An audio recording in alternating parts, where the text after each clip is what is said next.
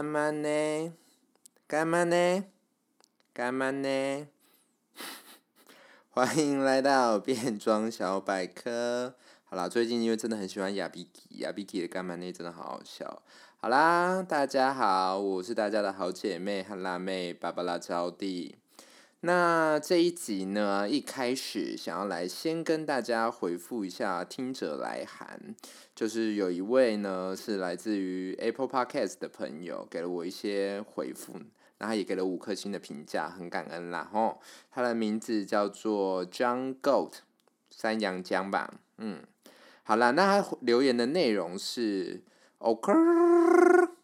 超喜欢的。非常期待台湾变装文化更加蓬勃发展的未来，感谢招弟用心的推广，阿门。听来这位听众应该是个 RuPaul Drag Race 的忠实粉丝吧，连 OK 都知道，我真的觉得他很厉害哈。好啦，谢谢你啦，谢谢你的鼓励。呃，我觉得，因为他现在也是唯一 目前一位也是投降了，好啦，真的很感谢你对我的鼓励，这样子，呃，我会更加努力的去推广台湾变装文化的。那另外在 IG 的小盒子也有粉丝来函。这位粉丝的名字叫做正太控妈妈桑，嗯，蛮令人冲击的名字啦，吼，嗯，他的分享是说，因为听了我的节目，然后他入坑了 RuPaul Drag Race，然后还一次成主顾，感谢带他进入了新世界。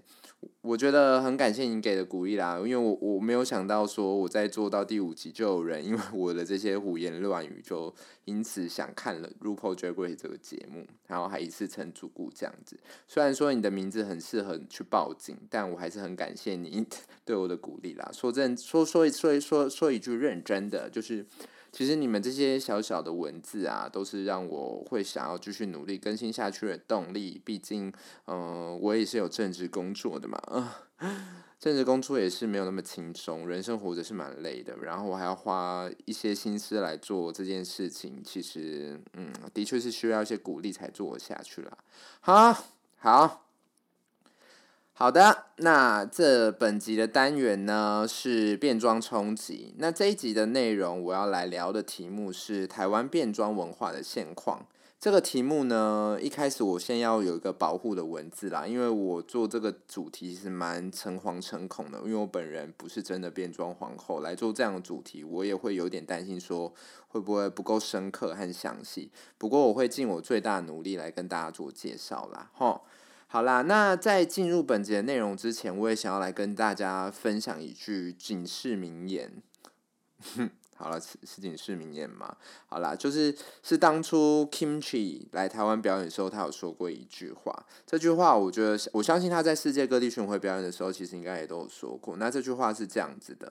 他分享是说，如果大家喜欢我们这一些来自于 RuPaul Drag Race 的明星们。应该也是很深爱着这个文化，但要支持这个文化的话，就要先支持你们当地王当地的皇后们开始，从他们开始才能够让这个文化能够成长茁壮。其实我觉得这句话对我来说，它不只是适用于呃变装文化这个。这一这一个内容而已，它其实对于任何你想要支持的事情，或是让你喜欢的事情，都是适用的。因为想要让你的事情让更多人知道，就必须要先从你自己爱身边的人人开始。那我觉得这也是我想要做这个 podcast 蛮大的原因，就我想要先从我自己，然后把我喜欢的文化讲出来给大家听，然后让大家喜欢的人听到，然后也可以去推广给更多的人。好。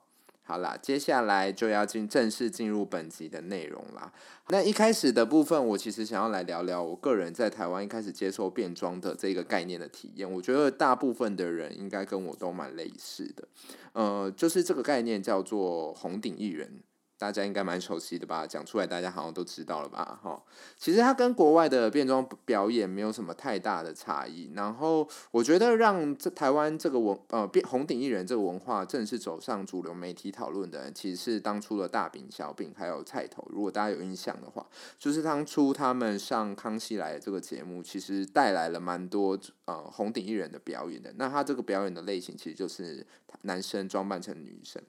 呃，我还记得那时候大饼模仿的是玛丽莲梦露这个角色，而且他表演的蛮多遍，也蛮可爱的啦。我我那时候其实觉得说蛮蛮喜欢，嗯，蛮蛮喜欢的嘛，没有到喜欢，但是就觉得说对我来说是个蛮大的冲击的。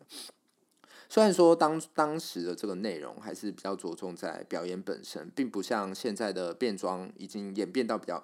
那么多多元化，而且那么精致。但他的确是将这个类型的表演带上了主流媒体。那另外还有一个是替替塞有玲珑，我不知道大家有没有看过，就是彭恰恰跟许效舜。虽然说他们扮成女装之后很丑。然后他们是，但他们的表演形式是一个比较类似相声，其实跟现在的做 stand up comedy 其实有点类似的。虽然说他们很丑啦，呵呵，就是这样子。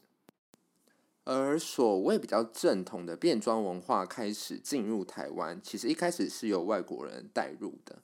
嗯、呃，我记得没有错的话，应该一开始应该是在两千年的时候，在台北圆山，现在诶，现在是叫 Triangle 嘛？呃，我不知道大家知道 Triangle 酒吧，就是在那个位置。一开始其实是在那边，呃，有一些变装皇后的表演。那后来在 RuPaul Drag Race 这个节目爆红之后，台湾渐渐的有越来越多人知道了变装皇后这件事情，呃，渐逐渐的也开始有了一些主题性的派对，像是 Work。和 Come 这种的主题性派对，那他们把呃变装皇后的表演呃更加的有系统的整合在一起。那他们也都会邀请了国外很多厉害的变装皇后，像那时候有邀了 Kimchi 啊、Pearl 啊，还有 Aja 等等，就是邀了 RuPaul Drag Race 的明星来到台湾。然后另外一个，我觉得让变装皇后开始也让台湾人看见是呃一个叫做 Ballroom 的文化。那 Ballroom 这个文化其实是来自于美国，起源是于因为当初的文化背景是因为有一群 LGBTQ 的黑人群众们。那当初他们因为他们没有办法进入白人的派对之中，所以他们觉得说那。林州嘛，不也他们还没有讲林州嘛，他们就说啊、我们就自己来举办一个属于我们自己的派对吧。然后后来这个派对的形式就逐渐的演变成所谓的 ballroom，就是舞会的文化。那在这个文化里面有很重要的一块就是舞蹈这件事情，而其中 voguing 就是这个几乎就是这个 ballroom 文化的一个主角啦。那 ballroom 就是所谓的舞会，这个这个文化有一个很精彩的文化在线，这个我在之前也有跟大家介绍过，就是可以大家可以去看一下 Netflix 的一部影片，叫做《Pose》艳放巴黎，这个影集中你们就可以看到它很精彩的去把包润这个文化重现在这个影集之中。那其实就如同所有的变装文化，一定都来自于地下一样。我觉得台湾，呃，台湾也是一样的状况。但台湾比较幸运的是，因为相较于其他的亚洲国家，我们对于 LGBTQIA 这一块族群还是相对比较友善一点的。当这个文化逐渐开始被大家知悉，也比较成熟一点，也渐渐都出现了一些台湾的变装皇后了。在这边呢，我觉得我必须要来隆重介绍一个，我觉得在台湾变装皇后史上非常重要的一个节目。我觉得他也写下了一个很重要里程碑啦。这个节目就是由现在其实蛮有名的、非常，我觉得很有非常知名的一对同志网红，叫做 FJ 二三四，他们一手打造的线上节目叫做 Make Diva。那为什么我觉得这个节目对我来说是变装皇后台湾变装皇后史上很重要的一个里程碑呢？第一点是我觉得它集合了现在目前台湾数一数二厉害的变装皇后到节目中参赛，透过。呃，FJ 二三四的影响力，其实它让台湾的 LGBTQIA 这个族群好好去认识了这个呃变装皇后这件事情。因为可能在 FJ 二三四还没有把它带到节目前，其实大可能看 FJ 二三四的节目的那些群众，可能有一些人是不了解变装皇后的。但是透过这个节目，的确让更多人了解了变装皇后这件事情。第二点，我觉得是节目的内容，虽然说他们的集数。没有很多，但他们很完整的去呈现了这些变装皇后的所有优点。从一开始的呃硬照的拍摄，就是那些拍一些名模的时尚照，还有一些才艺的表演，甚至到最后的 MV 影片的拍摄，然后最后在呃 G Star 举办了总决赛，然后他们有做 Lip Sync 的。表演，我觉得这些都是这些成果的展现，其实都可以在在的，你可以看到说，台湾变装皇后的实力其实是非常非常强的，并不输于呃国外的这些变装明星，而且他们都拥有自己的特色。那我想要在这边好好的来介绍一下第一季就是 Make Diva 这八位的参赛者。那第一位是蔷薇，蔷薇其实大家如果有发了我的 IG 变装小百科 Drag JLD，，再偷偷打一下广告。如果大家有发了我 IG 的话，我应该看我现实动态，我有介绍过这一位皇后。我觉得她是台湾现在呃新生代里面嗯、表现非常非常亮眼的一位，不管她的表演、她的妆容，以及到她呈现出来的整体的形象，其实都是蛮完整的一位，非常推荐大家可以去关注她。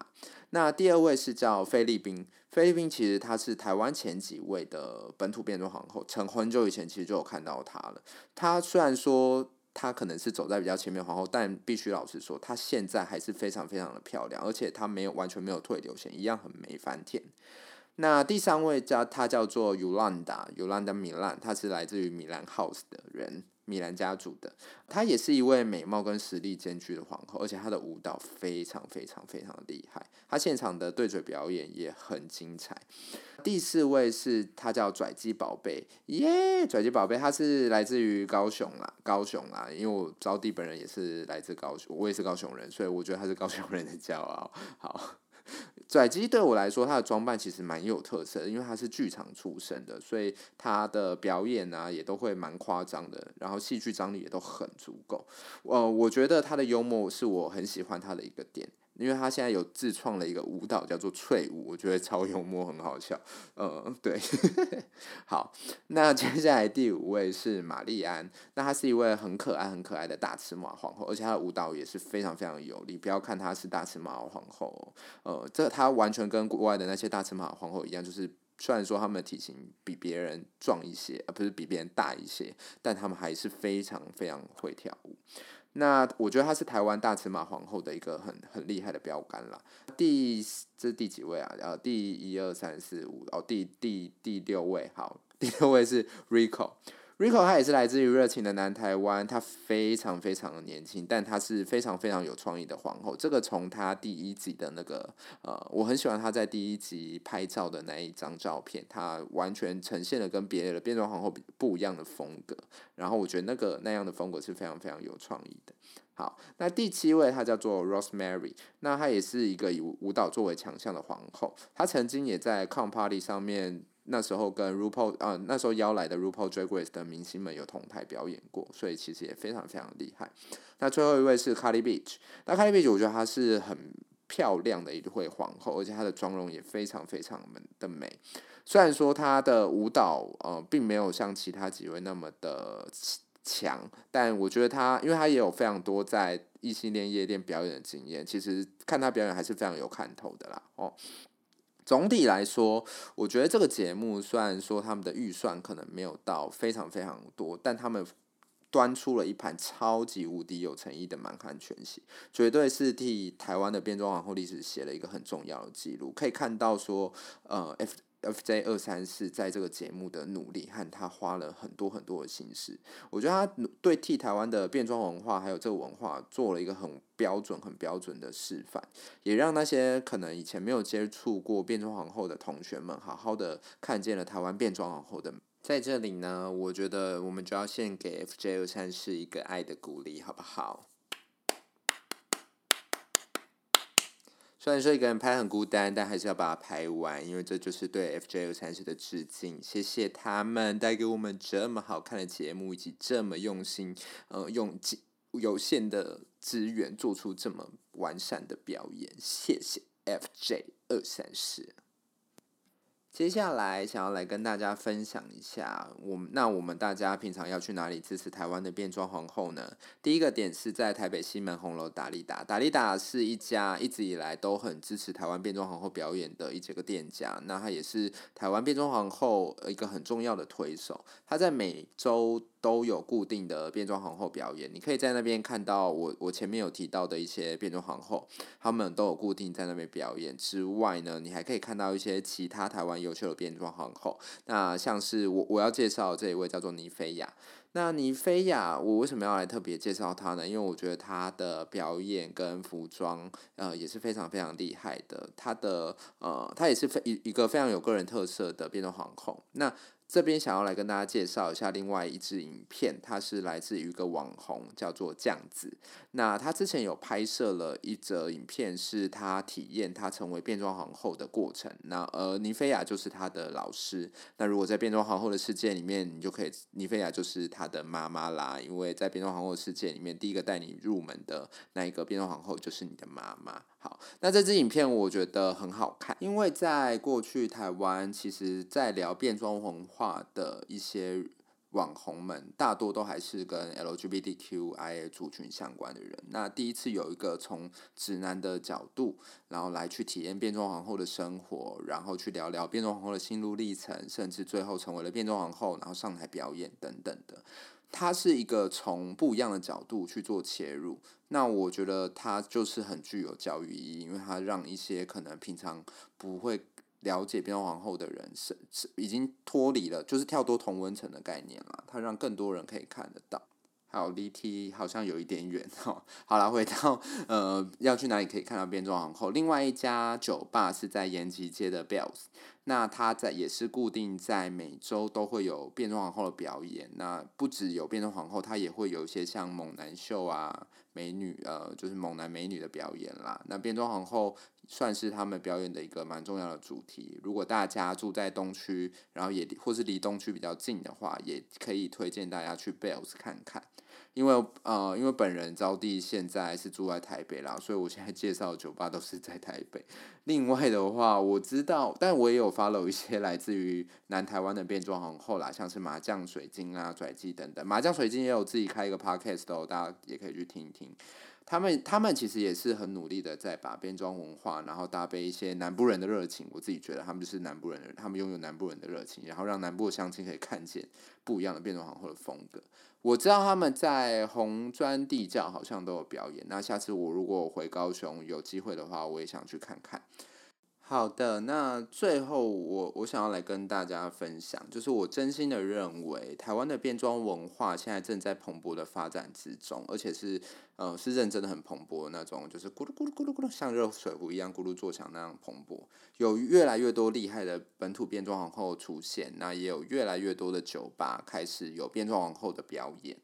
这但是因为我觉得节目的时间有限啦，所以我还是有很多的厉害皇后。被我漏掉，像最近有出书的非凡啊，还有女神下午茶，他们两个也都有 podcast 哦，大家也可以去听听看。也可以去支持他们，还有很多厉害的皇后，我可能没提到啦，我我觉得有点抱歉，因为节目时间有限，或者是正在成型中的一些变装皇后们，我觉得这些现象都是在在的显示说，台湾不愧是第一个同志婚姻合法化的国家，呃，对于我们现在的变装皇后的变装文化的发展，我也保持着很乐观的态度。最后，我觉得要回到一开始 Kimchi 说的那句话。如果你喜欢这个文化的话，记要先记得要先从你们国家的当地皇后开始支持。不管你，我希望今天不管你是不是第一次听到这个文化，或是原本就有在关心的人，看到他们的时候，要记得跟这些皇后们说一声你们很美。然后看到他们表演的时候，也不要吝啬给他们小费。